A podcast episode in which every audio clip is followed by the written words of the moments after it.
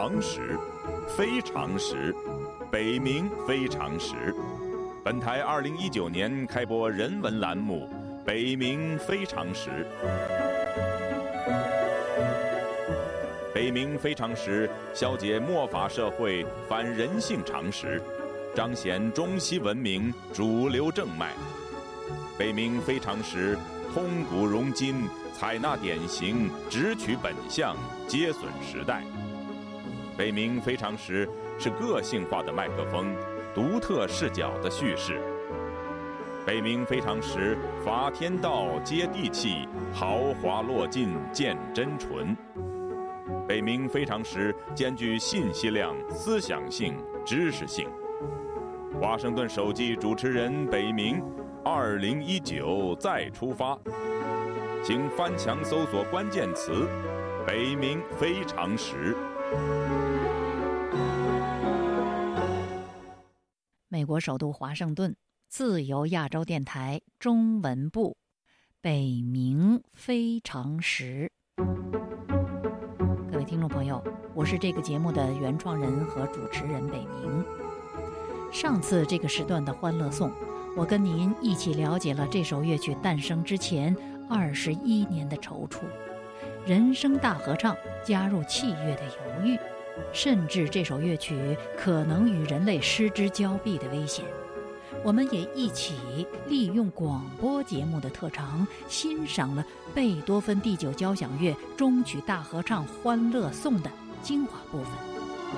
那么，在这一集，在汉语媒体中，北冥要首次正式的传达给您一个在中国被屏蔽的有关《欢乐颂》的重大文化与精神事件。这就是《贝九欢乐颂》所演绎的有史以来现代人类最大的自由庆典。在《欢乐颂》诗作发表二百三十三年，作者席勒辞世一百八十四年，《欢乐颂》乐曲首演一百六十五年，作曲家贝多芬作古一百六十二年之后，这首乐曲《欢乐颂》以庞大的阵容。在这两位伟大艺术家的故乡，再次特别出场。这一次，不仅是德国的音乐事件，也不只是贝多芬的个人荣誉。随着历史的推进，人们发现它的意义是全球性的。那一年是一九八九年，听众朋友，一九八九这个数字在中国是个近词。明白的人都知道这是为什么，因为在中国那一年发生了天安门民主运动。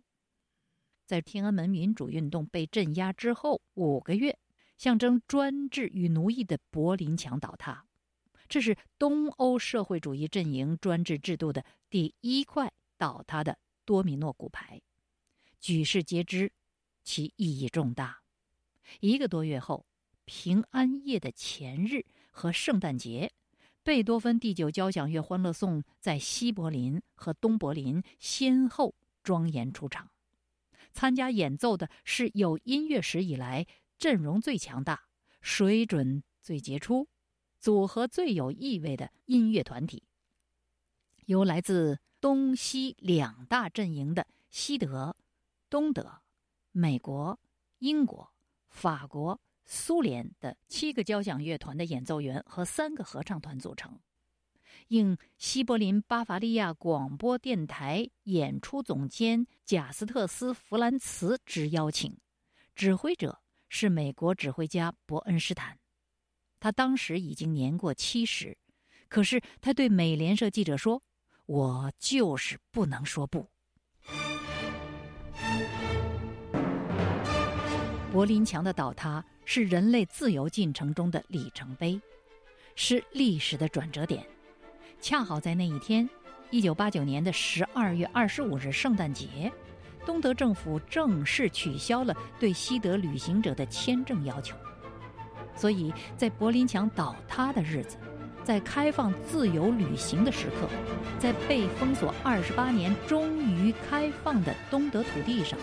以冷战时期自由与专制两大阵营音乐家们组成的联合交响乐团和合唱团，演出举世闻名的贝多芬第九交响乐《欢乐颂》，这岂止是天时地利人和的呈现？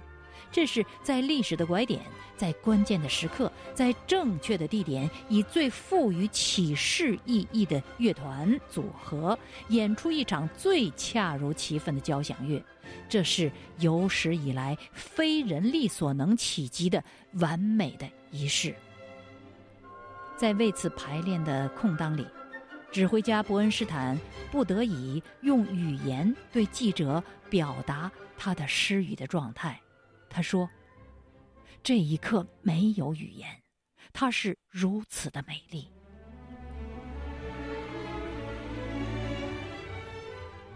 自由不是权威的赏赐，自由是上天的馈赠，是众神的礼物。这是德国人的语言。这次演出是向争取自由的东德人民最庄严的致敬，也是全人类对自由价值的。”再度确认，唯一的变化是《欢乐颂》在这次演出中被更名为《自由颂》。因应现实的考虑，伯恩斯坦采纳了历史上一些学者和专家对席勒原作诗歌的解读。这个解读就是，他的那首《欢乐颂》诗歌本意是要歌颂自由的。关于这一点呢，我在《欢乐颂》的第一集有详细的介绍。这儿呢就不再重复了。伯恩斯坦不仅决定把这首乐曲的名字《欢乐颂》更名为《自由颂》，而且他决定把这个歌词当中的所有的“欢乐”两个词语统统改为“自由”。这是一个关键性的变化。伯恩斯坦说，他相信贝多芬会为此送上他的祝福。伯恩斯坦的直觉是正确的。贝多芬与席勒一样，终生崇尚自由。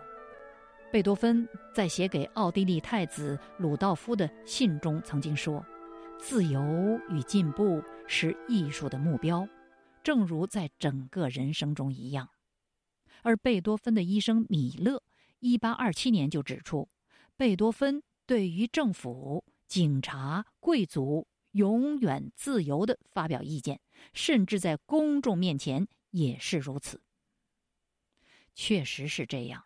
在一八一四年后拿破仑时代，列强重新划分欧洲势力范围。贝多芬所在的奥地利当局，就是首相梅特涅，野心勃勃，对内厉行压迫政策，言论自由被剥夺殆尽。贝多芬毫无顾忌，抨击本土政府腐败。他尤其斥责几项专制导致的现象，这些现象是权力凌驾于法律之上，司法不公，妨害诉讼，警察滥权，官僚腐败无能，贵族特权等。他甚至因为宗教问题发表言论，而在一八一九年几乎被警察当局起诉。贝多芬一生抵抗奴役和专制。罗曼·罗兰指出。在德国言论检查把文字束缚之后，贝多芬是伟大的自由之声，也许是当时德意志思想界唯一的自由之声。所以，听众朋友，贝多芬如果有知在他身后的故国，不仅控制言论，干脆建起了一道墙，把这个国家的东柏林围成了一个大监狱，阻止人们逃离他。他能够自愿的停止自由言论吗？如果贝多芬获悉这堵墙终于倒塌了，他能不祝福这场音乐会吗？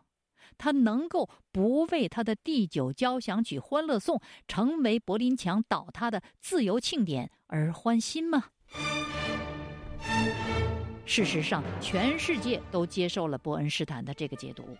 在封闭了二十八年之后，终于打开的勃兰登堡门前，两万人通过露天的大电视屏幕观看了这次盛大的演出。东西方两半球，从日本到美国，超过二十个国家通过电视直播了这次演出。全球一亿人在世界各地的电视机前参与了这场盛大的自由庆典。所以说，这是近代历史上人类以解放为主题的最大的一次狂欢，以自由为主旨的最大的一次庆典。指挥家伯恩斯坦全身心投入指挥，完美的呈现了贝多芬的音乐。德国音乐评论家克劳茨·盖特尔评论说：“伯恩斯坦以把自由的颂歌一劳永逸地镌刻在人们心中的方式，庆祝柏林墙的倒塌。”各位听众，每一个指挥家都不只是用指挥棒和双臂指挥，伯恩斯坦尤其如此。美联社的报道说，他的那场指挥充满活力。不过，听众朋友，北明认为这个描述不足以道出他的指挥状态。在这场音乐会的实况录像中，我看见指挥台上的伯恩斯坦似乎被巨大的能量所充满，他的全身从额头到双脚，从眼神到手指尖儿，从颈椎肩膀到胯骨膝盖，统统参加了这场指挥。而这些肢体语言呢？绝非是事先排练的舞蹈，在乐曲不同的声部混奏或旋律节奏鲜明的时候，他的局部指挥动作反而减少。往往他听凭体内动力的驱使，用全身的整体动作来完成指挥。而当第四乐章，乐队和合唱团全奏齐唱起始的瞬间。这位七十一岁的老人，伯恩斯坦，突然大幅度的悠动双臂，借势双脚起跳，以身体落地的重力和双臂的重点，撞击出蓄势已久的拔山之力。顷刻间，管乐、弦乐、打击乐与人声合唱全势爆发。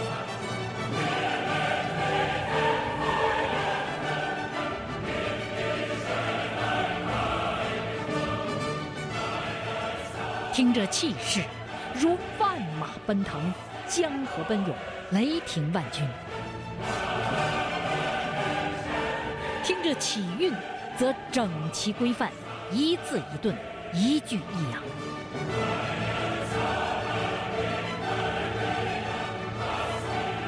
无论是什么耳朵，都能感受到来自大地。直达天庭的那一片神圣、浩茫、恢宏的境界。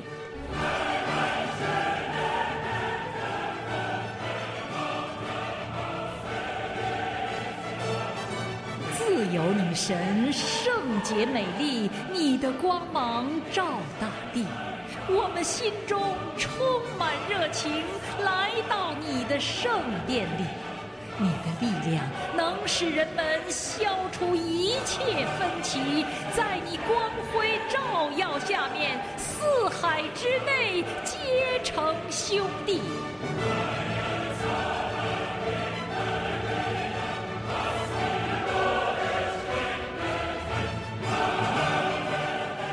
听众朋友，那一刻，指挥台上的波恩斯坦完全彻底的沉浸在一种神明灌满、盛情充盈的状态当中。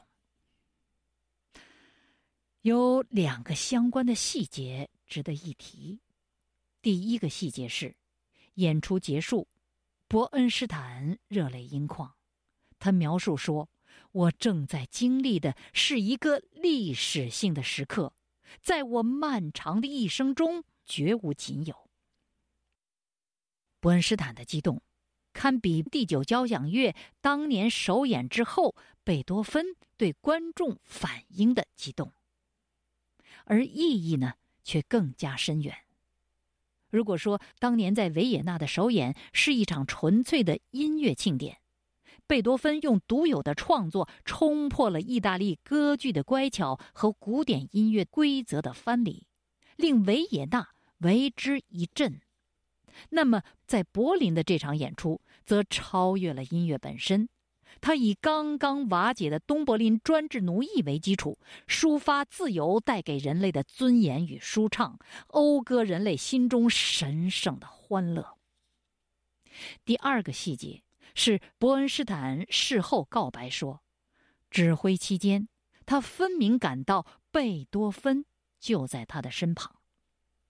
贝多芬以他的乐曲灌注伯恩斯坦的心灵与精神，用他无所不在的力量穿越历史，透过伯恩斯坦手中的指挥棒和他全副身心参与了这场盛大的自由庆典。关于伯恩斯坦的这一次指挥，我还必须补充一句：这一年，指挥家伯恩斯坦比当年贝九首演时的贝多芬年长十七岁。这位老人却在贝九音乐的某些关节点上不止一次的奋力起跳。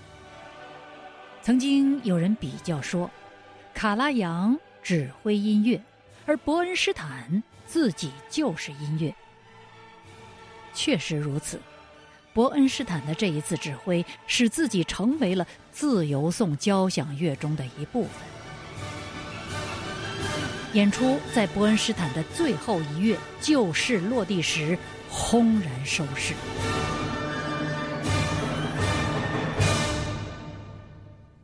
伯恩斯坦挺起身体，气喘吁吁，他闭上了眼睛。这是来自东柏林音乐大厅的掌声。庆典结束，场内场外的人们久久不肯散去。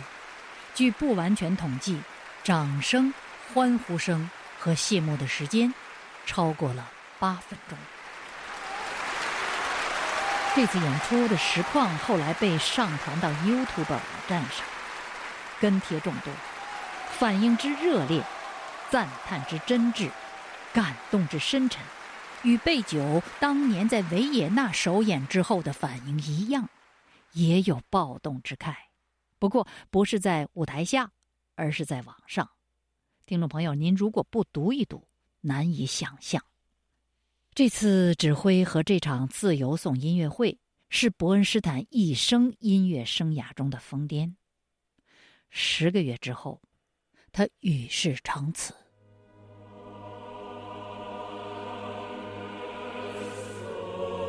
就像诸多与奴役与自由这个主题相关的文化事件被屏蔽在中国大陆之外一样，柏林开墙的这场人类音乐文化史上最大的自由庆典，从台上到台下，世界众多的国家的参与当中，没有来自中国的任何参与。从媒体、广播电视到报纸、杂志、书籍。世界无数相关的报道当中，没有来自中国官方媒体的任何正式的报道。今年是柏林墙倒塌的第三十个年头，也是这个自由庆典的第三十个年头。直到本节目播出，大陆内地的人们依然无缘看见全世界拥抱自由的欢乐，无法听见伯恩斯坦指挥的自由颂。无法直接触摸到这人类历史上深处的动脉，即便姗姗来迟的本节目第一集，标题为“解放号角披靡天下”，也不过就是介绍了《欢乐颂》的世界影响，介绍了《欢乐颂》诗歌的逃亡背景，并且指出这个作品可能的原意旨在歌颂自由。仅仅如此。